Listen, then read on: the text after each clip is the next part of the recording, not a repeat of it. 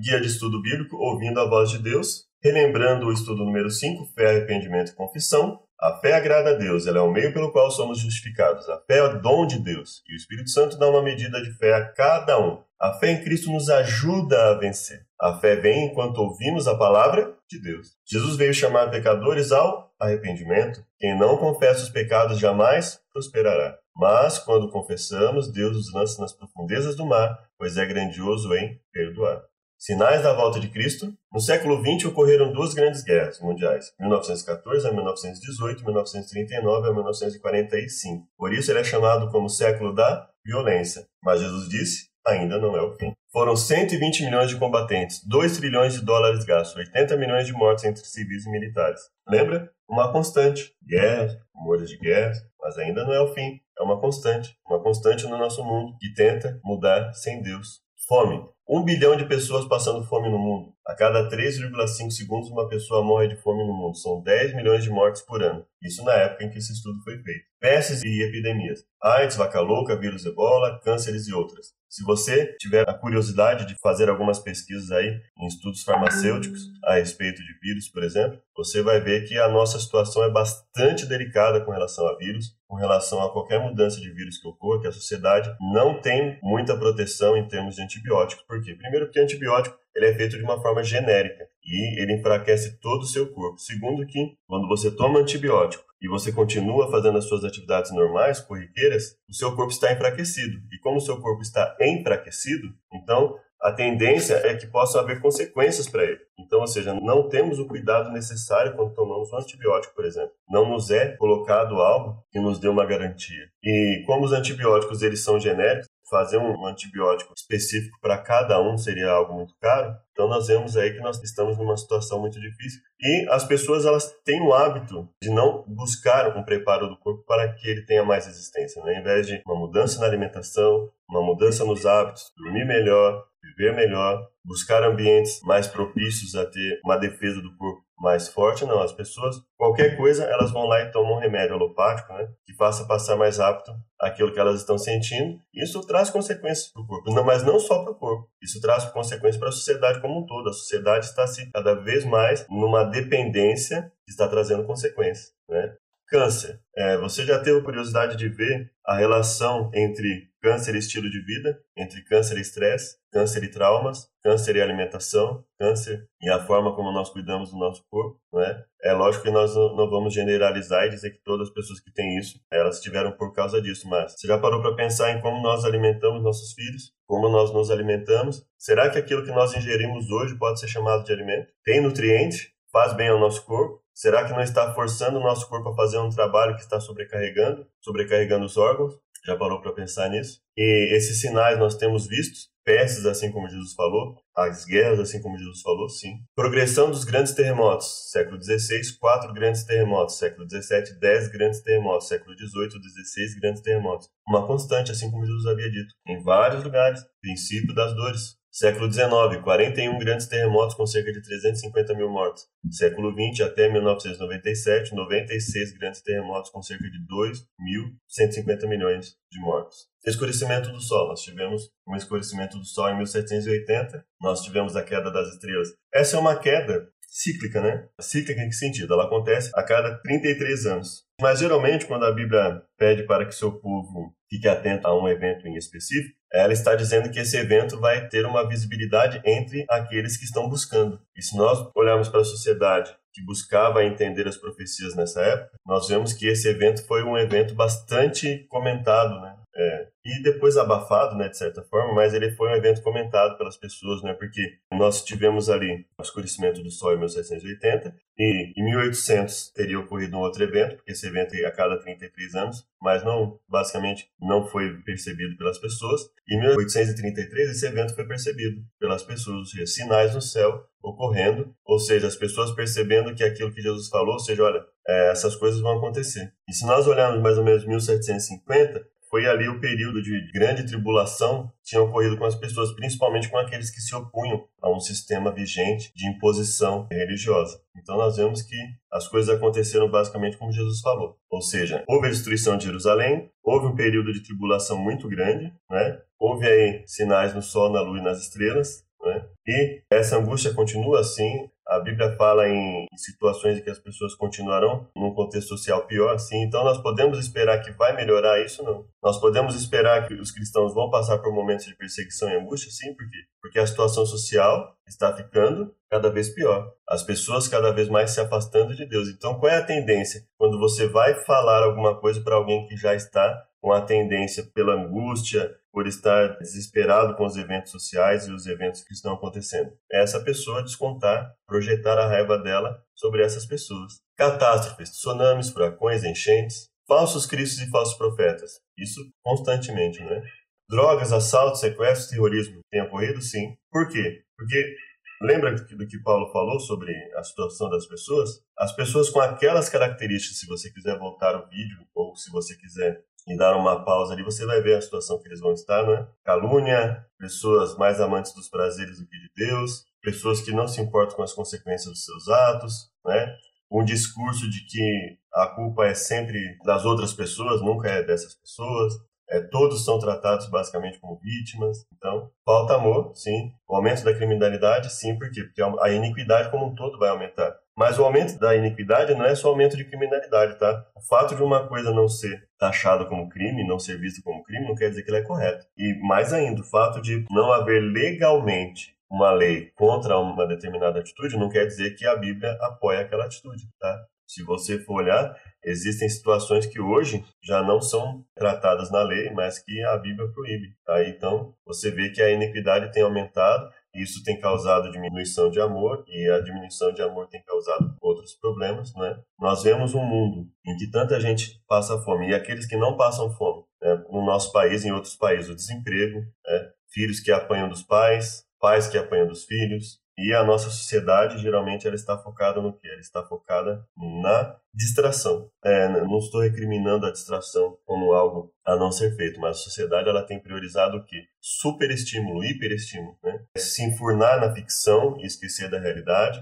né? É, hiperestimular o cérebro com séries cada vez mais violentas, com séries cada vez em que o próprio princípio moral cada vez mais questionado. Você já teve a oportunidade de visualizar séries e filmes em que o conceito, não só o aspecto de conceito moral, mas o próprio conceito ético tem sido deixado de lado e as pessoas muitas vezes elas preferem torcer para aquele que está prejudicando a sociedade do que torcer para aquele que está buscando auxiliar a sociedade para ela não entrar em colapso. Você já viu séries assim? Em que pessoas, em nome do dinheiro, em nome da profissão, é, passam por cima de princípios e isso é valorizado porque as pessoas estão buscando ter ao invés de ser. Então você tem visto aí uma sociedade que está caminhando cada vez mais para o estímulo, para o incentivo desse tipo de situação. Né? Quando você se alimenta fisicamente de coisas prejudiciais, qual vai ser o resultado do seu corpo e do meu corpo se eu me alimento dessa forma? E se nós nos alimentarmos mentalmente com estímulos constantes ao desprezo pelo aspecto moral, pelo aspecto ético, a valorização constante daqueles que fazem aquilo que nós deveríamos repudiar. Né? E Paulo comenta isso, ele fala,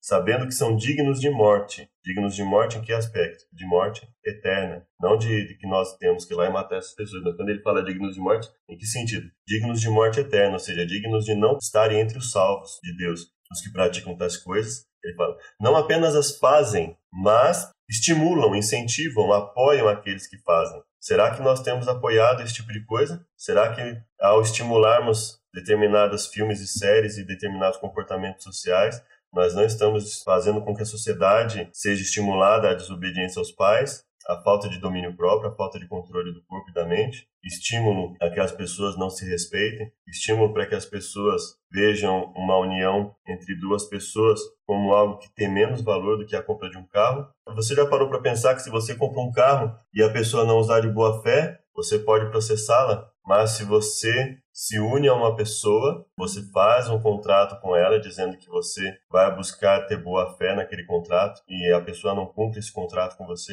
isso não tem mais consequência nenhuma. Basicamente, é mais fácil às vezes você ser indenizado por ser enganado na compra de um carro do que, por exemplo, por você ter sido enganado em relação ao casamento. Uma pessoa está casada com outra ela vai lá e trai, e muitas vezes até é, talvez faça determinados planejamentos para que não tenha que cuidar tanto da família. E isso é incentivado, às vezes, por aqueles que teoricamente deveriam nos ajudar a fazer uma sociedade em que esses valores fossem mais respeitados. Então, você acha que essa sociedade realmente está incentivando o respeito do ser humano um pelo outro? Né? Então, é, é uma questão a se pensar, né? Será que dar esperanças para uma pessoa e tratá-la de uma forma pior que quando nós lidamos com uma coisa é algo que está fazendo a sociedade realmente se voltar para o respeito um pelo outro, o respeito dos pais para os filhos, o respeito dos filhos para os pais. Você já parou para pensar que a nossa música está cada vez mais incentivando o ato sexual? o relacionamento sexual. Você tem visto muitas músicas que falam sobre o amor dos pais pelos filhos, dos filhos pelos pais, do respeito à natureza. Aliás, isso tem sido visto como brega, como prejudicial, e a sociedade tem valorizado o quê? Né? Quais são os tipos de música? Quando fala de amor, geralmente é que tipo de amor? É só amor erótico, é só amor do homem pela mulher. É como se não existisse outro tipo de relacionamento, é como se o único relacionamento que devesse ser incentivado fosse o relacionamento de cunho sexual entre homem e mulher. Será que esse tipo de pregação tem sido realmente ilógico quando as pessoas dizem que o mundo está caminhando numa situação crítica? Eu convido você a pesquisar, por exemplo, alguns comentários que foram feitos sobre os problemas na escola dos Estados Unidos em 1940 e posteriormente em 1980, uma diferença aí de 40 anos em que entre os maiores problemas nas escolas, em 1940 basicamente, era que as crianças chegavam atrasadas, né, e corriam na escola e jogavam lixo fora do, do cesto, e depois isso passou para quê? Passou para assassinatos, estupros, uso de drogas, né? Será que você se lembra de algumas pessoas incentivando esse tipo de coisa, né? Pessoas que colocavam lá acrósticos, né? Lucy in the Sky with Diamond, LSD. Por que isso? Né? Qual seria a finalidade de incentivar a sociedade a apreciar esse tipo de coisa? Né? E depois usar outras músicas para dizer que queria uma sociedade melhor, uma sociedade melhor assim, alienada? Então, você percebe que a nossa sociedade tem caminhado cada vez mais para situações críticas. Você tem visto nas nossas músicas corrupção, filhos desobedientes, angústia, estresse? Você tem visto isso? Não é? Onde está o nosso direito de não ouvir? Né? Eu tenho me perguntado isso há muito tempo. Onde está o nosso direito de não ouvir? De poder passear com o filho na rua e não ter alguém com o carro no último volume com uma música que é, exponha claramente o ato sexual, que trate a mulher como objeto sexual, que trate o ato sexual como algo pueril? Onde está o nosso direito de não ouvir? Onde está o nosso direito de poder andar nas ruas com nossos filhos sem ter algo que ofenda a ética, que faça com que o filho veja ali exposto o sexo em si de uma forma fútil, isso ser visto como algo normal pela sociedade. Então, essa corrupção, essa iniquidade tem aumentado, isso tem gerado falta de amor, e a falta de amor tem gerado mais iniquidade. Sinal definitivo, pregação do evangelho, o evangelho tem sido pregado, mas lembre-se, isso não é uma condicional, não é algo que Deus diz, se acontecer, eu volto. Ele está dizendo que vai ocorrer. Ou seja, a pregação do evangelho vai aumentar gradativamente e tem aumentado e vai alcançar os locais e ele vai voltar. Nós temos isso claro na nossa mente. As coisas estão acontecendo, os ditos especialistas têm pregado aí uma forma da sociedade mudar, e você tem visto eles falarem de coisas objetivas, como você mudar objetivamente. Muitas pessoas aí com subjetivismos aí, vários acessos na internet, mas elas estão falando de coisas objetivas para mudança de vida? Você tem visto isso na sua vida? Eu creio que não. Mas se você tem visto isso como regra, é uma questão para se cuidar, né? Por que, que o mundo está ficando assim, então, como nós estamos vendo? Bom, então nós vemos aqui sinais da volta de Cristo, que sinal haverá da tua vinda e da consumação do século, né? Como Mateus 3, como nós vimos ali. Eu deixei um pouco mais visível, mas sem fugir aqui do nosso plano de estudo, que é de fazer um estudo relativamente básico, mas dando alguma informação para que nós tenhamos em mente. Alguns dos sinais apresentados por Jesus no Monte das Oliveiras tiveram cumprimento inicialmente em Jerusalém e serviram como uma maquete ilustrativa dos acontecimentos do fim. Outros sinais, porém, estão se cumprindo agora em nossos dias, ou seja, alguma coisa que mostrou ali como o caminhar da sociedade interfere na vida das pessoas e como tem interferido nos nossos dias também, não é? Então vamos lá, ouvireis falar de guerras e rumores de guerra, vede, não vos assusteis, porque é necessário assim acontecer, mas ainda não é o fim. Então, sinais vistos no mundo social, mas ainda não é o fim. Ou seja, não é sinal que necessariamente o fim esteja próximo, porque eles ainda não é o fim. O fim vai chegar, ainda não está tão próximo do fim. Porquanto se levantará nação contra nação, reino contra reino, e haverá fome e terremotos em vários lugares. Nesse tempo, muitos vão de se escandalizar, trair e odiar uns aos outros. Sabe, porém, isso, nos últimos dias sobrevirão tempos difíceis, pois os homens serão egoístas, avarentos, jactanciosos, arrogantes, blasfemadores, desobedientes aos pais, ingratos e irreverentes. A irreverência tem sido a regra, né? Tem, tem se tornado cada vez mais a regra, tem deixado de ser exceção. Né? Os anti-heróis, a, a irreverência no sentido mais pejorativo da palavra possível, se você for parar para pensar, isso tem se tornado regra. E por quê? Porque as pessoas têm gostado tanto de alimentar a mente com esse tipo de coisa, né? Então é uma coisa para nós pensarmos, né? Será que aquilo que nós estamos buscando para a nossa saúde mental tem realmente nos beneficiado e para a nossa saúde física também, a nossa vida espiritual. Desafeiçoados, implacáveis, caluniadores, sem domínio de si, cruéis, inimigos do bem, traidores, atrevidos, enfatuados, mais amigos dos prazeres do que amigos de Deus. E o pior ainda, muitos deles, segundo Paulo, tendo aparência de piedade, mas negando a eficácia dela. Então, não, não é só o fato de ser isso, mas o fato de ser assim e se apresentar para a sociedade como alguém que tem a aparência de piedade. Esse é o pior. Né? Vocês já viram cenários que são montados para que essas pessoas com essas características sejam vistas como pessoas que realmente têm a aparência de piedade? Essas pessoas que realmente são as que importam com as, com as outras? Você consegue imaginar pessoas com essas características? Arrogantes, jactanciosos, avarentos, desobedientes, ingratos irreverentes, como sendo as pessoas que realmente têm a piedade na, mundo, você tem percebido que a sociedade ela tem sido aí mergulhada num conjunto de conceitos que faz com que aqueles que estão prejudicando a sociedade talvez possam ser vistos como aqueles que estão ajudando a sociedade a melhorar. Isso é um sinal no mundo social, que a Bíblia já falou, olha, tempos difíceis. Nos últimos dias sobrevirão tempos difíceis. E nós temos visto isso realmente, né? Quanto mais a sociedade ela caminha nessa faixa cinza, vamos dizer assim, né? Ao invés de buscar cada vez mais diferenciar o branco do preto, ela quer caminhar cada vez mais numa faixa cinza. E nessa faixa supostamente cinza, eu acredito que muitos já acham que estão na, numa faixa cinza e já estão numa faixa negra há muito tempo. Mas essa faixa supostamente cinza que é pregada para a sociedade como a melhor faixa, né? Olha, não fica pensando em branco e preto, pensa no cinza. E onde os valores eles são cada vez mais relativizados, se você tem visto uma melhora social nisso, você tem visto seus filhos sendo mais carinhosos, mais preocupados com todos, com as pessoas como um todo. Você tem visto as pessoas tendo se tornado mais responsáveis, os crimes diminuindo, os pais cuidando melhor dos filhos e os filhos cuidando melhor dos pais. Você tem visto as pessoas pensado quando ganham dinheiro, poxa, eu preciso ajudar as outras pessoas, né? Eu não preciso ter uma vida que seja sustentável. Será que eu não preciso buscar uma vida sustentável? Será que a quantidade de dinheiro que eu tenho determina o que eu vou fazer? Ou seja, se eu quero esbanjar comida e desperdiçar comida e bebida e fazer algo cada vez mais prejudicial e pior que isso, postar isso na internet, e colocar isso como estilo de vida a ser buscado, a ostentação, será que isso é o que a sociedade precisa? Isso é uma coisa para nós meditarmos. Para onde nós temos caminhado com a nossa sociedade? Será que será não? Isso tem sido visto claramente, né? As pessoas têm sido exatamente assim. Uma sociedade que diz que está evoluindo, evoluindo para onde, né? Será que é tão difícil assim perceber que isso está nos levando para um colapso cada vez maior, um colapso social, não é? Ouvireis falar de guerras, rumores de guerra, nação contra nação, fome em vários lugares.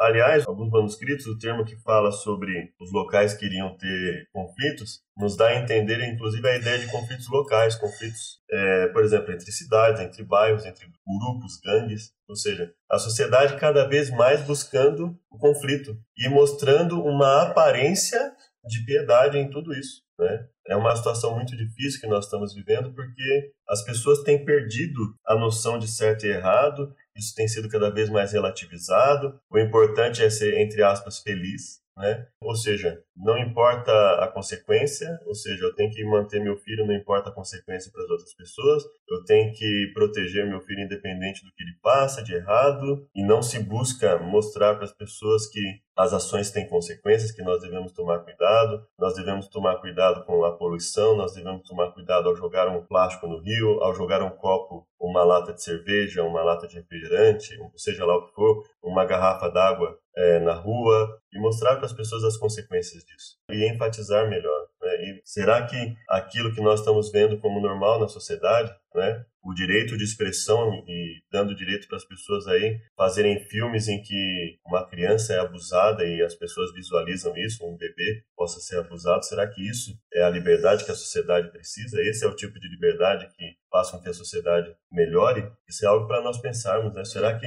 o equilíbrio está aí? Em nome da suposta liberdade de expressão, nós permitimos que conceitos cada vez mais prejudiciais à sociedade sejam transmitidos e incentivados de uma forma não refletida, né? sem fazer com que a sociedade reflita sobre isso, sobre as consequências que isso está trazendo para ela? De onde tem visto vindo os conflitos? Será que não é sempre a fome de poder, é mostrar que se pode. É, será que as guerras estão é, basicamente baseadas em radicalismo religioso? É, você tem visto na nossa sociedade uma sociedade em que você tem uma liberdade de deixar seu filho acessar a internet com tranquilidade, sem que, enquanto ele está fazendo um trabalho de escola, aí não apareça um site pornográfico incentivando ele a fazer o erro, e supostamente é, não havendo como controlar isso. Então é algo que, para nós pensarmos, para onde a nossa sociedade está caminhando? Está caminhando para aquilo que Jesus falou, está caminhando para uma situação em que ela se torna cada vez pior, e só aqueles realmente que buscam, que entendem que por si mesmos não conseguem vencer, é que vão conseguir algum resultado diferente. Se você faz algo sempre da mesma forma, como esperar um resultado diferente? Não tem, né?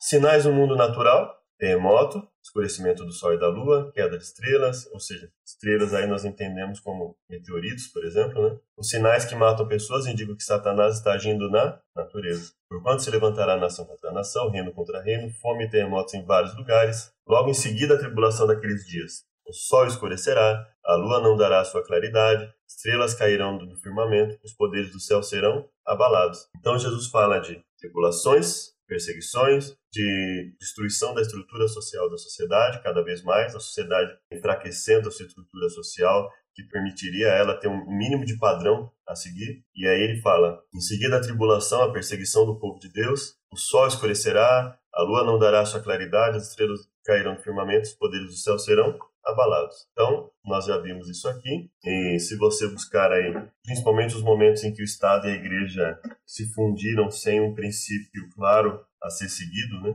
É, isso resultou em arbitrariedade. Mas será que nós não estamos vivendo uma arbitrariedade disfarçada de piedade, disfarçada de liberdade? Eu tenho certeza que sim. Né? Nós estamos vivendo uma falsa liberdade. Né? Você tem medo de andar na rua porque a qualquer momento você pode lidar com uma pessoa que estuprou pessoas e está solta. E ali é dado para ele o benefício da dúvida, mesmo sabendo que isso pode resultar como consequência que ele estupre mais pessoas. Né? Um assassino, talvez um assassino em série que esteja andando na rua e que você pode se deparar com ele. Uma pessoa que incentivou o tráfico e fez com que várias pessoas tivessem a sua vida destruída, não só pela morte, mas pela desestruturação social da família, estão aí andando tranquilamente. Por quê? Porque não se tem refletido sobre como lidar com isso de uma forma melhor, né? A ênfase, não, porque ele tem direito, né? Não importa o que ele fez, ele tem o direito de andar e ter aí o benefício da dúvida e ser solto, não importa a consequência da sociedade, né? Eu peço para você que se você tiver a oportunidade, faça uma pesquisa quando o que ocorre com a sociedade, por exemplo, quando se dá o direito dessas pessoas serem soltas, ainda que provisoriamente e depois voltem para a cadeia, né? Será que existe uma estatística que mostre os resultados disso quando o governo, por exemplo, libera uma série de presos e, e eles vão para a sociedade, eles voltam? Existe uma estatística mostrando o resultado disso? É, a quantidade deles que voltam a furtar, a roubar, a matar, a estuprar? Será que isso não é uma condenação prévia planejada da sociedade? Prejuízo? Porque, veja só, como é que eu vou dizer que eu vou dar o benefício da dúvida simplesmente pelo fator tempo? Quer dizer, passou o tempo dele estar naquele local, não é feita nenhuma avaliação para ver como ele está exatamente. Basicamente, basta que ele não cometa nenhum erro ali dentro, é dado o benefício da dúvida e qual tem sido a consequência disso para a sociedade? Isso é o aumento da iniquidade, não é? Ou seja, quando a sociedade não tem uma definição clara do que é ético e do que não é ético, a tendência é essa, não é? Você já parou para pensar que quando não existe, além dessa restrição, é, vamos dizer assim, fictícia, uma restrição apenas aparente daqueles que saem por aí e compram e não pagam suas dívidas? Você já parou para pensar que são aqueles que pagam em dia que vão arcar com essa dívida? Ou seja, a sociedade está buscando que tipo de padrões para viver? Né? O que tem sido incentivado? Qual é o comportamento que tem sido incentivado? Quando você e eu deixamos nossos filhos irem numa festa e ouvir uma música que coloca a mulher como objeto sexual, que tipo de comportamento nós vamos esperar dos nossos filhos em virtude disso? Então, os terremotos estão acontecendo, o escurecimento do sol e da lua, a queda das estrelas, mas uma das grandes preocupações da Bíblia é como nós estamos agindo socialmente socialmente o que nós estamos incentivando as pessoas a fazerem. Nós, como todos nós, irmão, dentro e fora das igrejas, o que nós estamos incentivando a sociedade a assistir, a ouvir, a comer, a beber, a tocar. Como nós estamos trabalhando com os nossos sentidos? Haverá falsos cristos e falsos profetas. E qual é a motivação deles? Será que é amor ao próximo, amor a Deus? Se não é isso, então o sinal no mundo religioso ele tem indicado o que para você? O que atrai as pessoas a esses falsos líderes? Pode ser amizade, né? Pode ser uma amizade entre eles. Agora, doutrina sem base bíblica, sinais, prodígios e curas, você tem visto isso na sociedade? Uma sociedade de pessoas que buscam uma melhoria de vida financeira, sem se preocupar necessariamente com uma melhoria de vida espiritual, uma melhoria de vida em termos de ética, de conduta? E ele lhe respondeu: Vede que ninguém os engane, porque virão muitos em meu nome, dizendo eu sou Cristo, enganarão a muitos. Mas só dizendo eu sou Cristo, não. Eles viriam dizendo o quê? Que são os representantes dele. Por isso que ele diz falsos cristos e falsos profetas, ou seja, falsos representantes de Deus. Pessoas que dizem representar a Deus, mas que você não vê a Bíblia nas suas pregações. Pessoas que talvez façam você rir enquanto você as assiste. Mas para para pensar, depois que você assiste essa pessoa falando alguma coisa, você vê princípios éticos pautados na Bíblia sendo apontados para você? Você realmente percebe que você precisa, que você e eu precisamos mudar nossas vidas e abrir mão de determinadas coisas, viver uma vida mais altruísta, viver uma vida de uma abnegação maior, de cuidado com aquilo que tem sido trazido para nossas vidas como algo correto, porque eu, eu acredito que você entenda que normal e correto são coisas diferentes. O que é normal entre aqueles que cometem criminalidade é o crime. Isso não significa que é correto. Normalidade é apenas um. Imagina você fazer um gráfico em que é, você vai ver que a maioria das pessoas tem um determinado comportamento. Isso é o que geralmente se usa como normalidade. O normal não é padrão para nós seguir. Não é o que é normal, é o que é correto, né? Se você vir uma sociedade em que é normal uma mulher ser abusada, você vai dizer que isso não tem problema porque isso é normal? Não. Perceba que normalidade ou uma criança que é maltratada, que uma criança que é espancada e que isso seja normal em determinada sociedade, isso seria o correto? Não. Normalidade é apenas um indicativo de que uma boa parte das pessoas está fazendo aquilo. Isso não é um indicativo de que seria o melhor para a sociedade. Então, nós devemos refletir também quando as pessoas é, nos colocam coisas a serem. Ah, olha, não se preocupa com isso porque isso é normal, como algo a ser seguido. Né? A gente tem que tomar cuidado com isso. Normalidade, faixa de normalidade na análise social, não é um indicativo que a sociedade está caminhando bem naquele quesito. Não é uma, um sinal de que a sociedade está fazendo o que é bom para ela, o que vai trazer para ela princípios éticos, princípios morais, respeito ao próximo como algo que vai melhorar. Então, cuidado com essas pessoas que alardeiam aí dizendo que as pessoas estão falando algo errado porque elas estão indo contra a normalidade. Porque a normalidade social, nesse sentido, apenas indica o que a sociedade tem feito e não se está beneficiando a sociedade. Levantar-se-ão muitos falsos profetas, enganarão a muitos. E têm sido enganados? Com certeza. Não é? E agora eu pergunto, quantas pessoas gastam tempo, efetivamente, buscando uma melhora espiritual na sua vida?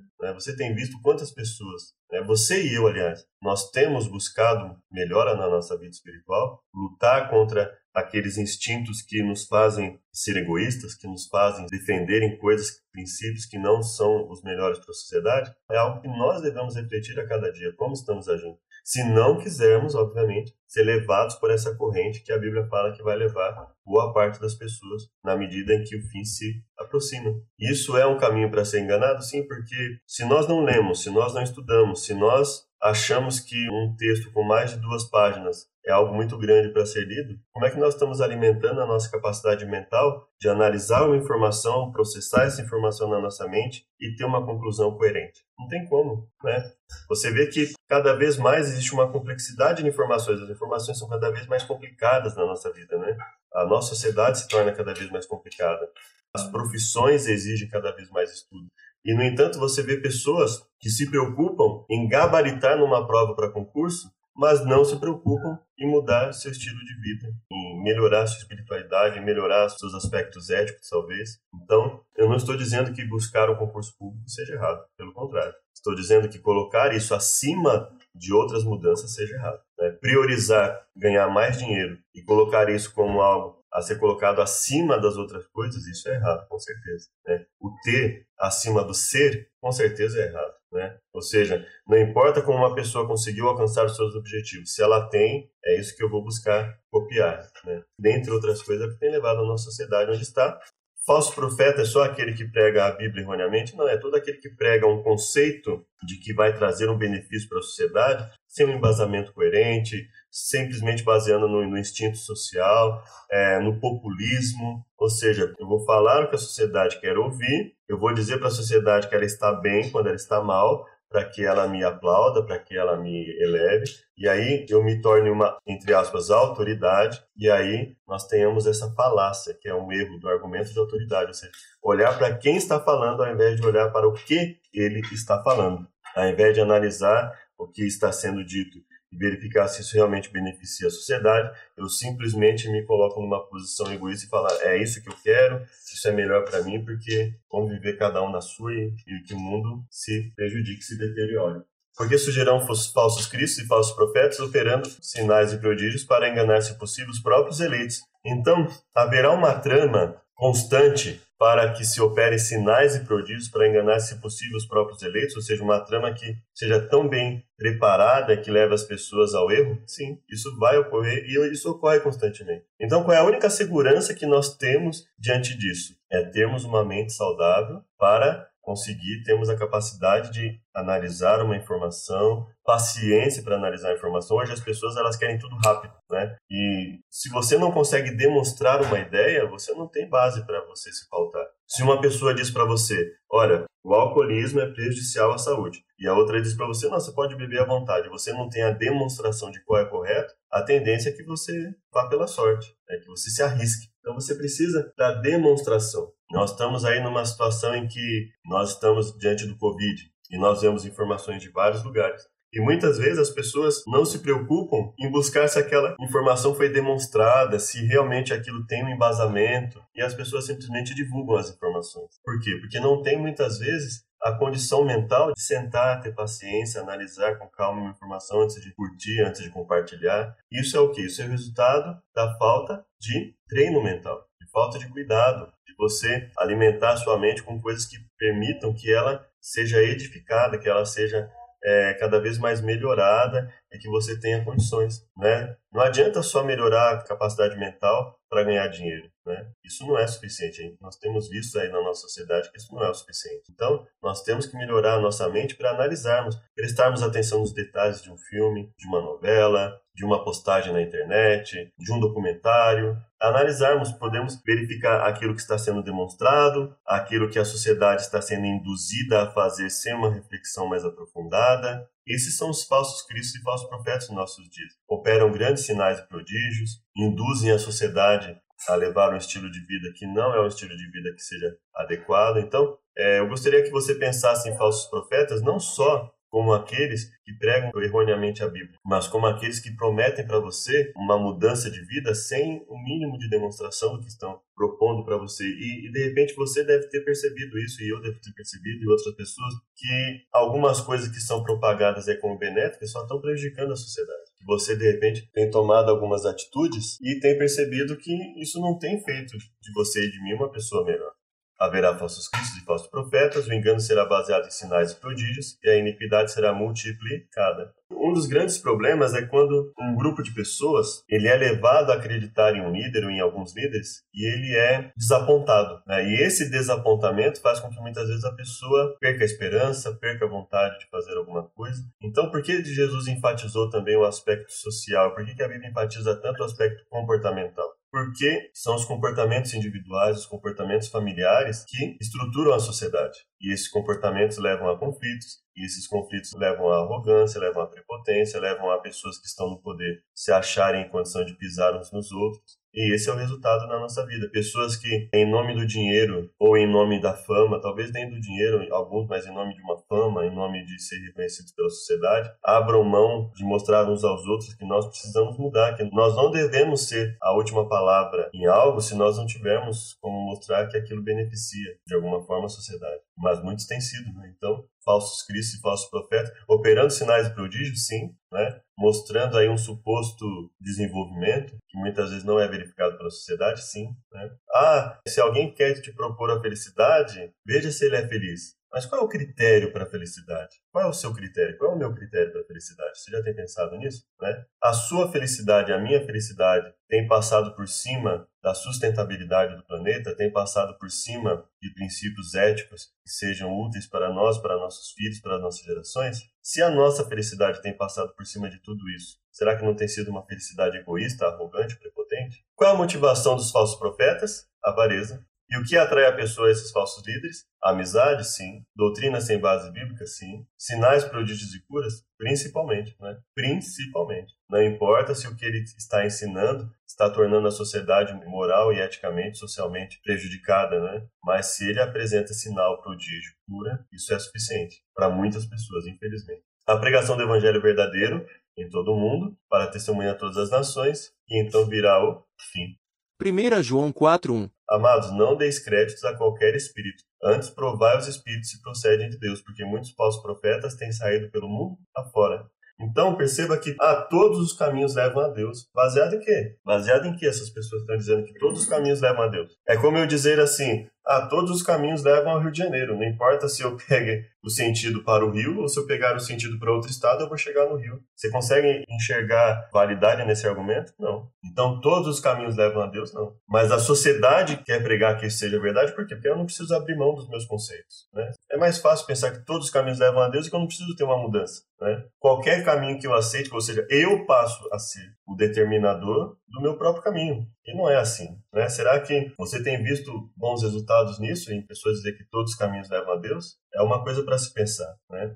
Existem maneiras diferentes de se chegar a Deus? Pode ser. Agora, todos os caminhos levam a Deus? Óbvio que não. Não importa a igreja que você vá, será que não importa mesmo? Será que quando aquele homem que leu, ao invés de ler adúltera, ele leu adultera e começou a convencer homens e mulheres a adulterar uns com os outros, e começou, ele como líder da igreja, começou a adulterar com mulheres, esse caminho levou a Deus? Será que quando uma pessoa diz que não importa o que você faça, né, não importa se você mata, se você adultera, se você rouba, se você incentiva o seu filho a ter uma sexualidade precoce, se você incentiva o seu filho, a sua filha a ser arrogante, a se achar o melhor, a se achar em condição de, de ter uma vida promíscua, será que esse caminho leva a Deus? Então é uma coisa a se pensar. Né? A Bíblia claramente não é apoio para isso. Então aqueles que seguem a Bíblia não deveriam ter esse tipo de pensamento. Ou seja, uma pessoa que pregue que a liberdade de Cristo nos desobriga de qualquer obediência, desobriga de qualquer princípio ético, de qualquer princípio moral, isso é um caminho que leva a Deus? É óbvio que não. Então ele diz, amados, não deis créditos a qualquer espírito. Antes provai se os espíritos procedem de Deus. Porque muitos falsos profetas têm saído pelo mundo afora. Ou seja, não deis crédito a qualquer coisa, mas provai se o que elas falam procede de Deus. Porque muitos falsos profetas têm saído pelo mundo afora. É até ingênuo acreditar que tudo que é falado a respeito de Deus leva exatamente a Deus. Que não haja uma intenção de engano quando se fale sobre Deus. E mesmo que não haja intenção, que não haja falhas estruturais na argumentação dos que dizem que procedem de Deus. Mas para isso nós precisamos analisar, examinar as escrituras, examinar aquilo que as pessoas falam. Do contrário, nós não vamos chegar a lugar nenhum. Aliás, vamos chegar, mas um local que de repente não é o local que nós imaginamos que seja. Devo provar se o ensino está de acordo com a palavra de Deus. Vamos ler Gálatas 1,6, não é? Estou admirado que assim depressa vos desvieis do que chamou a vós, na graça de Cristo, para outro evangelho que não é outro, exceto que alguns estão agitando a voz querendo perverter o evangelho de Cristo. Ou seja, por que ele falaria em perversão do evangelho? E essa perversão não é questão da pessoa querer ou não, é questão do ensino em si. Né? Quando nós dizemos que o ensino é benéfico ou não, não é uma questão de analisar se a vontade da pessoa é enganar. Ela não é uma questão, ela pode não ter vontade de enganar, mas ela pode estar falando algo que é prejudicial. Então nós temos que analisar o ensino em si, e não se haja uma vontade da pessoa enganar ou não. É independente. Né? Nós podemos classificar isso como um erro honesto. O que seria um erro honesto? A pessoa está na sua sinceridade dizendo algo que ela acredita ser correto, mas quando nós analisamos, nós vemos que não está. Então, não é só uma questão de analisar se a pessoa está mentindo ou não, mas se ela está sendo enganada e se enganando em relação àquilo, acreditando que aquilo está correto. Então, você imagina uma parede, né? Existem várias formas de fazer com que uma parede seja levantada a 90 graus em relação ao chão. Todas as casas são seguras.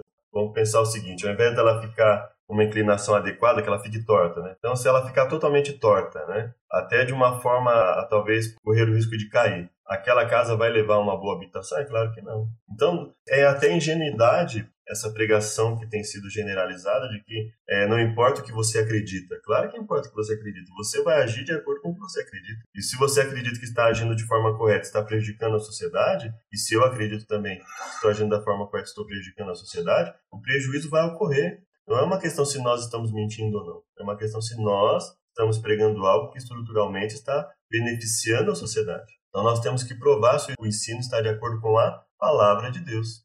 Por que Deus manda provar o ensino? Mateus 7,15 Acautelai-vos dos falsos profetas que se vos apresentam disfarçados em ovelhas, mas por dentro são lobos roubadores. Principalmente esses, né? Principalmente esses que não, não apresentam nada da Bíblia, por exemplo, e ostentam para as pessoas dizendo, ah, isso é o que Deus quer, mas como é que é isso que Deus quer? Nós não temos a palavra, pelo menos para aqueles que acreditam na Bíblia. Nós não acreditamos que a Bíblia é Deus falando conosco. Como é que uma pessoa falar fora da Bíblia e dizer que o que ele está falando é a vontade de Deus? Não é incoerente isso? Não é contraditório isso? E aqueles que se apresentam como lobos salvadores, lembra que Paulo falou que tem aparência de piedade, mas nega a eficácia dela? Nós devemos o quê? Ficar em cima dessas pessoas? Não, ele fala, afasta-te desses. Mesmo dentro da igreja, aqueles que se apresentam como ovelhas, mas são lobos roubadores, mas são pessoas que, quando você vai falar alguma coisa, demonstram que não tem nenhum compromisso com mudança de vida, não é você ficar o tempo inteiro do lado dele, porque a tendência é você ficar junto com esse conjunto de pessoas. O que a Bíblia fala? Bem-aventurado aquele que não anda no conselho dos ímpios, não anda na roda dos escarnecedores. Né? Se você não está num, num grupo de pessoas que age assim para evangelizar essa pessoa, então se afasta. O único momento que você deve buscar esse tipo de situação é quando você for evangelizar. Fora isso, não, porque do contrário, nós vamos cair com certeza, né? Aí é você cutucar uma situação constantemente e em algum momento você vai acabar caindo e aí para voltar atrás muitas vezes é muito difícil. Então ele fala, por dentro são lobos, lobos roubadores. E são mesmo. Você já tem visto aí pessoas que têm pregado uma mudança de vida e você percebeu que não, não existe mudança nenhuma na vida dela, então você já deve ter visto isso se cumprir muitas vezes. Segundo Pedro 3,16, ao falar acerca desses assuntos, como de fato costuma fazer em todas as suas epístolas, nas quais há certas coisas difíceis de entender que os ignorantes, indoutos, né, instáveis, deturpam como também deturpam as demais escrituras para a própria destruição deles. Então a Bíblia fala de uma ignorância que Deus não leva em conta, e ele fala também de uma ignorância que Deus leva em conta. Então nós devemos ter cuidado com aquilo que nos é transmitido, sim. Nós devemos ter cuidado com aquilo que nós vamos transmitir para pessoas, ter um mínimo de estudo, um mínimo de preparo para transmitir alguma informação para uma pessoa acerca das escrituras. Nós devemos. E você tem visto isso na sua igreja, você tem visto isso no seu líder religioso, você tem visto ele se preocupar em abrir as escrituras estudar com você, e de repente, se ele perceber que errou em algum ponto, falar: olha, nesse ponto realmente nós não analisamos o contexto da melhor forma, né? vamos melhorar o nosso estudo. Ou você tem visto pessoas que ah, ficam três horas falando a mesma coisa e quando você vai analisar o que ele falou, ele não falou nada com nada, não te demonstrou nada, não mostrou nada dentro das escrituras, mas te induziu pela sua ambição ou pela minha ambição a continuar ali em busca de uma cura, em busca de uma melhora financeira. Então é algo que nós devemos pensar. O que nós estamos realmente buscando? Que tipo de princípios nós estamos passando para nossos filhos, para os nossos semelhantes? Ou seja, existem coisas difíceis de entender nas escrituras? Existem. Então isso exige o quê? Essas coisas difíceis de entender elas exigem o quê? Paciência, cuidado, cautela ao ser transmitidas para as pessoas, porque elas são difíceis. Então, se elas são difíceis, nós devemos estudar com calma, com cautela, leva tempo para entender. Então, esses estudos de 5, 10, 15 minutos que falam para você que vão te mostrar toda a verdade, cuidado com ele, tá? Porque se existem coisas difíceis de entender na Bíblia, que são deturpadas por pessoas, assim como deturpam as demais escrituras,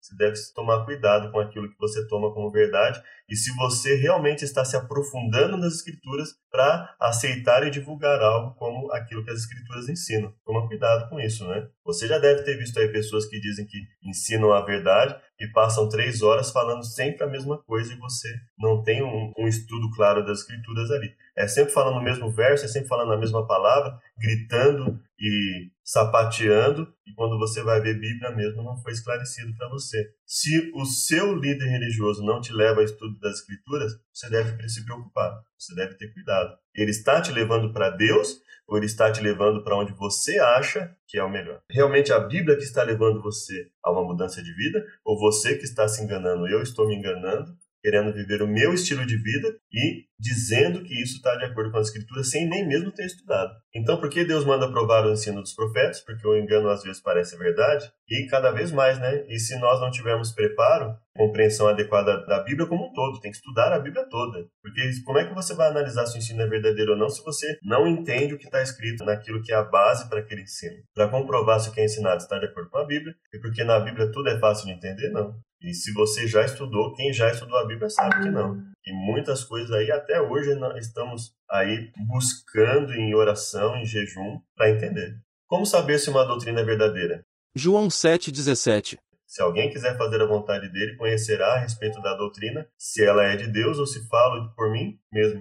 João 8,12 De novo lhes falava Jesus dizendo, Eu sou a luz do mundo, quem me segue não andará em trevas, pelo contrário terá a luz da vida. Então lhe objetaram os fariseus, Tu dás testemunho de ti mesmo, logo teu testemunho não é verdadeiro. Respondeu Jesus, Posto que eu testifico de mim mesmo, meu testemunho é verdadeiro, porque sei de onde eu vim e para onde eu vou. Mas vós não sabeis de onde venho, nem para onde vou. Vós julgais segundo a carne, e eu a ninguém julgo. Se eu julgo, meu juízo é verdadeiro, porque não sou eu, porém eu e aquele que me enviou. Então, Jesus está dizendo o seguinte: eu não falo de mim mesmo por mim, eu falo de acordo com a palavra. Eu falo que a palavra leva até mim. Também na vossa lei está escrito que o testemunho de duas pessoas é verdadeiro. Eu testifico de mim mesmo, e o Pai que me enviou também testifica de mim.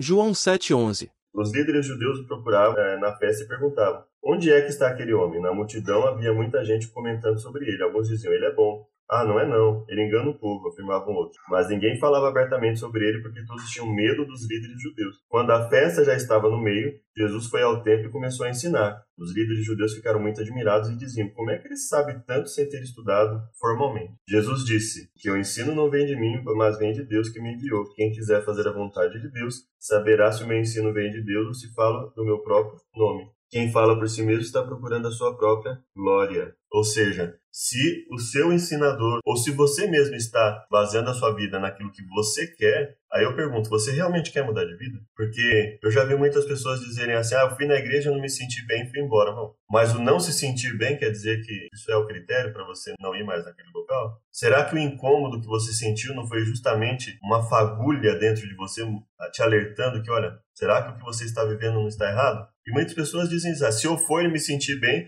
como se a igreja fosse um, um auditório, de, é, como um programa aí de auditório, né? Que você vai, você vai lá e, se, e sorri bastante e no final sai vazio. Não é isso, não é? Se você realmente quer mudar de vida, você deve estar disposto, e eu devo estar disposto, a reconhecer que pode e que provavelmente existem situações na nossa vida que precisam mudar.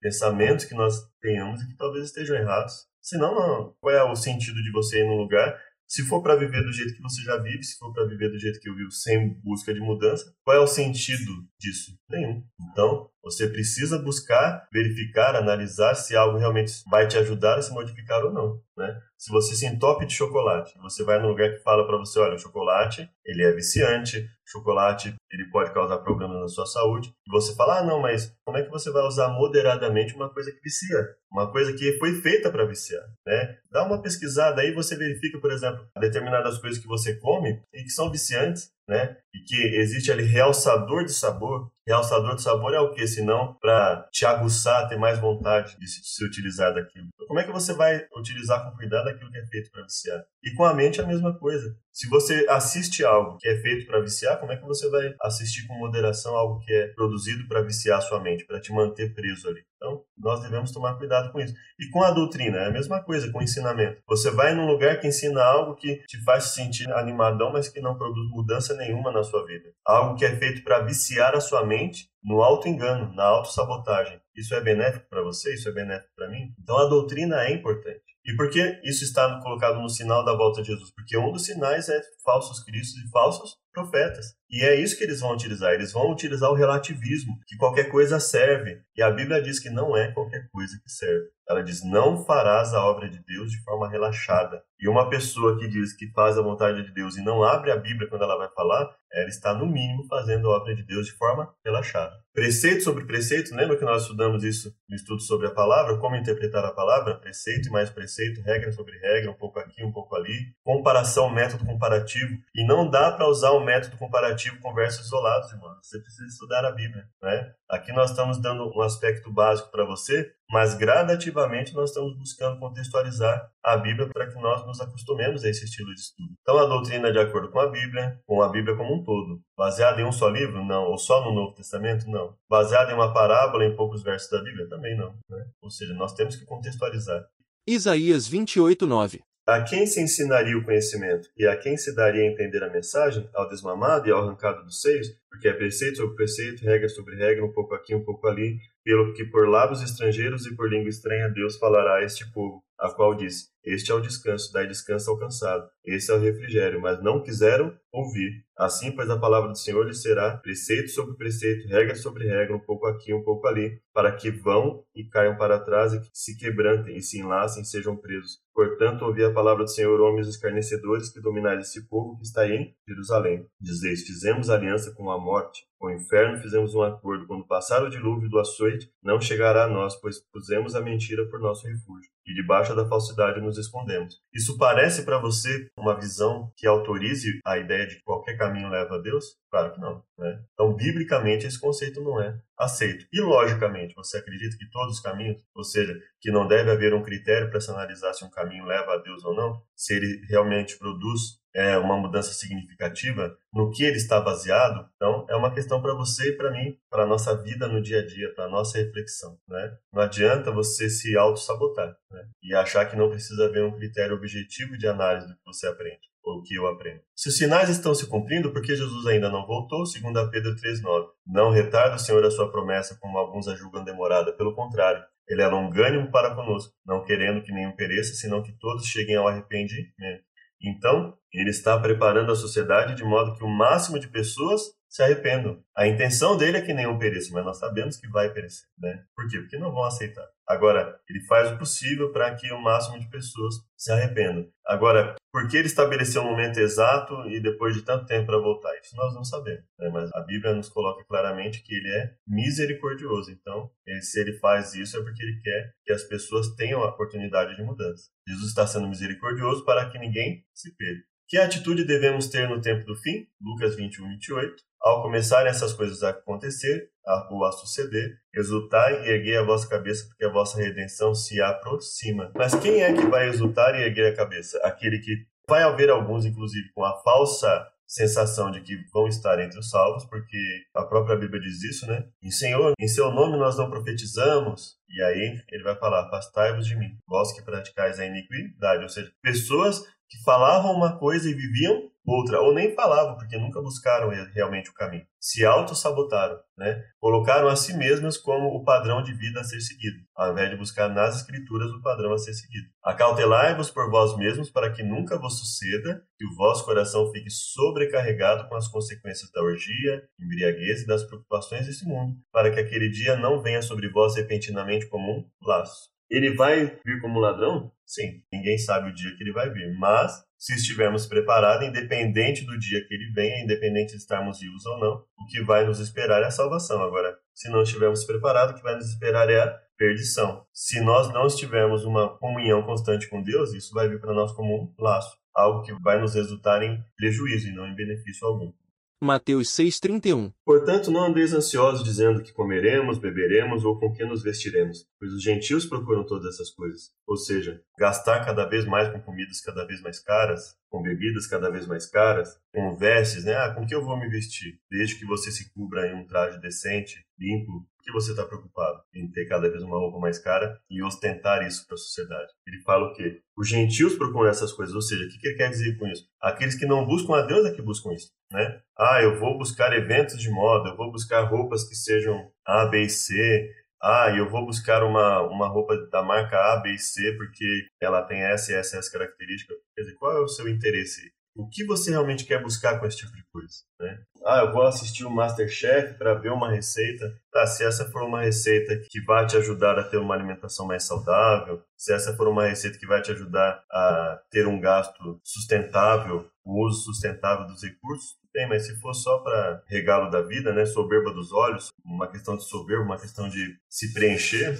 será que você vai se preencher com isso? Eu não me preencho, então eu, eu não busco esse tipo de coisa. Eu busco aprender. O meu foco no comer, no beber e no vestir é basicamente um foco utilitarista, ou seja, qual é a utilidade disso na minha vida? Né? No que isso me beneficia? No que isso me traz mais saúde? No que isso vai me trazer para que meu corpo esteja em condição de trabalhar e refletir? Né? E não, ah, porque gastar quatro ou cinco horas para fazer um alimento, quer dizer, nós já temos pouco tempo livre na nossa vida. Eu vou fazer isso para quê? Então, é uma questão a se pensar. Jesus diz o quê? Os gentios procuram essas coisas. De certo, vosso Pai Celestial bem sabe que necessitai de todas elas. Mas buscai em primeiro o reino de Deus e a sua justiça. E todas essas coisas serão acrescentadas. Portanto, não andeis ansiosos pelo dia de amanhã, pois o amanhã se preocupará consigo mesmo. Basta cada dia o seu próprio mal. Jesus não está desestimulando o planejamento. O que ele está desestimulando é a ansiedade em meio ao planejamento. Né? Ou seja, é você ter fé que Deus vai te ajudar, que Deus vai me ajudar em, em virtude de tudo que aconteça, Ele vai nos auxiliar. Isso não quer dizer que eu não possa planejar minha vida, o que ele diz é que eu não esteja ansioso e buscando aquilo que não é necessário. Né? Então, estou com um carro 2020 e em março de 2020 eu quero pegar um carro 2021. Quer dizer, o que é prioridade na nossa vida? Por quê? Qual é a utilidade disso? Utilidade prática. Pensa em utilidade prática. Qual é a utilidade prática disso? É o porquê você está querendo isso. Né? É por algo realmente necessário ou é apenas para tentar se preencher? E por quê? Porque se você se auto-sabota, quando você chega numa loja de carro, você vai ser convencido, e não só estando numa loja de carro, mas você vai estar convencido a trabalhar e dar o seu suor só para aparência, só para priorizar a aparência, o que as pessoas vão ver. Ah, as pessoas têm que me ver com um carro cada vez melhor, têm que me ver com uma casa cada vez melhor. Será que essa é a prioridade que nós devemos ter na nossa vida? Será que o nosso foco realmente são as pessoas? Né? O meu foco são as pessoas, então eu não preciso de um carro 2021, 2022 para me fazer feliz. O meu foco são as pessoas. A minha felicidade está em estar com a minha família, estar podendo ajudar as pessoas. Esse é o foco de quem realmente valoriza pessoas. Agora, se nós estamos valorizando coisas de modo que estamos deixando de passar tempo com nossa família para ganhar cada vez mais só para termos carros mais caros, para comer comidas caras que muitas vezes nem vão ter um benefício para o nosso corpo. Então, será que nós estamos realmente buscando pessoas? O reino de Deus é o reino que se preocupa primeiramente com pessoas e não com coisas, não é? Se você está se preocupando com coisas acima das pessoas ou impede igualdade talvez com as pessoas na sua vida prática, talvez e você digamos para nós mesmos, ah, mas eu valorizo as pessoas. Mas será que nós valorizamos mesmo? Então isso é algo para se pensar porque os falsos profetas estão aí, os falsos cristos estão aí, a corrupção social está cada vez maior. Se nós não buscarmos agir de forma diferente do que essa corrente social nos tem levado, talvez não, não haja muito em termos de esperança para a nossa vida, mas se nós buscarmos uma mudança, vai haver. Que atitude devemos ter no tempo do fim? Exultar e nos alegrarmos e erguer a cabeça, buscar a Deus em primeiro lugar. Recapitulação: sinais da vinda de Cristo estão se cumprindo, com certeza, cada vez mais. Essa promessa de um mundo cada vez melhor está cada vez mais longe de se cumprir. Um mundo melhor sem Deus, principalmente. Um grande sinal que indica a proximidade da volta de Cristo é a pregação do Evangelho em todo o mundo. Dois evangelhos estão sendo pregados, o verdadeiro e o falso. Isso você pode ver aí na, como resultado na vida de muitas pessoas. Devemos provar se a doutrina ensinada está de acordo com a palavra de Deus e no tempo do fim devemos erguer a cabeça e buscar a Deus em primeiro lugar. Compromisso de fé. Creio que estamos vivendo no tempo do fim. Estamos vivendo aí numa situação que nos revela que existe uma preocupação em pregar o evangelho, existe uma preocupação em pregar dois tipos de evangelho, aquilo que Deus colocou como o princípio das dores acontece cada vez mais. A aflição daqueles que querem servir a Deus está cada vez maior. Né? Nós não temos liberdade de falar aquilo que nós acreditamos somos taxados. As pessoas dizem que não se deve rotular e rotulam, que não se deve privar e privam. Né? Então nós vemos aí que nós estamos tendo uma dificuldade de pregar o evangelho cada vez maior. Pregar, pelo menos de pregar o evangelho conforme a Bíblia. Né? Aquele evangelho de fazer todo mundo rir e não pregar nada com nada, ou de, de ser, ah, nossa, eu não me senti tão bem, mas isso está mudando a sua vida? Em nada, então? Você está realmente se sentindo bem? Ou é só uma questão ali de autossabotagem. Quero me preparar para a volta de Cristo. Eu quero, tenho me preparado e eu espero que você também. Desejo conhecer e praticar a doutrina que está de acordo com toda a Bíblia. Se você acredita na Bíblia, esse é o mais coerente para a sua vida e para a minha vida. Se você não acredita, você tem a oportunidade de aprender e verificar se isso pode fazer parte da sua vida ou não. Isso cabe a cada um de nós, mas cada um de nós devemos ter esse cuidado. Próximo estudo. Desde que nossos primeiros pais transpuseram os portais do Éden depois de terem desobedecido, os filhos de Deus aguardam o dia em que o pecado e suas tristes consequências terão fim. Vejamos o que a Bíblia nos conta sobre isso. Espero que tenha sido útil para todos nós. Ele fugiu um pouco do que nós costumamos fazer, mas só para você ter um pouco mais de acesso aí ao que a Bíblia fala sobre o assunto, eu tentei transmitir de uma forma que tivesse alguma informação, pudesse nos edificar a esse respeito e nos fazer refletir sobre o que está acontecendo na nossa sociedade e o que tem acontecido no mundo desde que Jesus veio, de uma forma bastante básica, de uma forma bastante resumida. Que Deus nos abençoe a todos. Uma feliz semana, que Deus nos abençoe. Oremos uns pelos outros e busquemos aí uma melhora na nossa vida. Amém.